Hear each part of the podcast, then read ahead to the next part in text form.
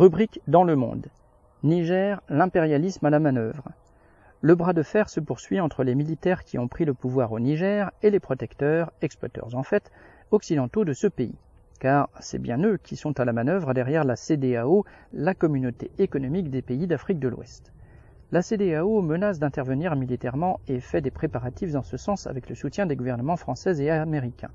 Ce ne serait d'ailleurs pas la première fois que les troupes de toute ou partie de la CDAO interviendraient au nom ou en soutien des puissances impérialistes. Réunis le 10 août, les dirigeants des États membres ont déclaré vouloir, privilégier l'action pacifique.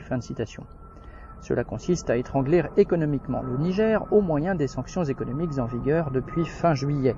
L'interruption de la fourniture d'électricité touche la population dans sa vie quotidienne.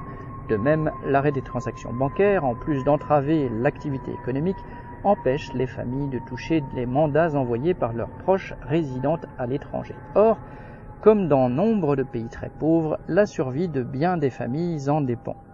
L'étranglement du Niger, voulu par la France et les États-Unis sous prétexte de rétablir la démocratie, c'est donc avant tout l'étranglement des plus démunis.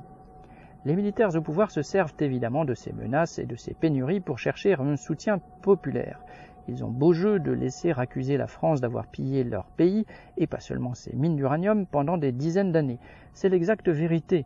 Ils n'ont pas plus de mal à affirmer que la précédente équipe au pouvoir, celle du président Mohamed Bazoum, grand ami des Français, était corrompue jusqu'à la moelle. Les alignements de villas luxueuses récemment édifiées dans la capitale le montrent aux yeux de tous, car il est notoire qu'elles ont été financées par des détournements de fonds publics. Mais, et les travailleurs du pays doivent s'en souvenir, ces généraux font partie du même monde que ceux qu'ils prétendent remplacer, à commencer par le chef de la junte, le général Tiani, ex-responsable de la garde présidentielle. Formés comme eux par les protecteurs français, instructeurs, fournisseurs et financiers de l'armée, probables propriétaires de quelques-unes de ces villas, ils ont en outre trempé dans un détournement de fonds géants portant sur les fournitures militaires en 2019.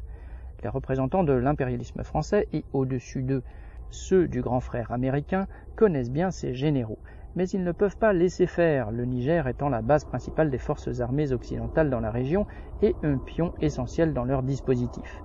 C'est aussi pour la France et son industrie nucléaire un important fournisseur d'uranium. En outre, au Niger comme ailleurs, les dirigeants impérialistes n'aiment pas se faire imposer quoi que ce soit, fût-ce par des généraux alliés. Les appels des officiels français au respect de la démocratie seraient risibles si la situation prêtait à rire. La France a conquis le Niger par les armes, l'a tenu sous sa botte par la force et décide depuis son indépendance de qui y fait quoi, y compris au gouvernement. Il n'y a pas un coup d'État sur la dizaine que ce pays a subi depuis 1960 où n'apparaît la main des services spéciaux français pour le préparer ou pour le dénouer. Pour montrer leur détermination, les généraux nigériens ont nommé un gouvernement et affirment disposer d'un soutien populaire capable de résister à toute intervention extérieure. Lundi 14 août, après avoir reçu une délégation de responsables religieux en vue d'une négociation avec la CDAO, les généraux putschistes, non contents de maintenir le président Bazoum en détention, l'inculpaient pour haute trahison. Les pays de la CDAO répliquaient immédiatement en annonçant une réunion de leurs états-majors pour préparer l'intervention militaire, le gouvernement français les assurant de son soutien.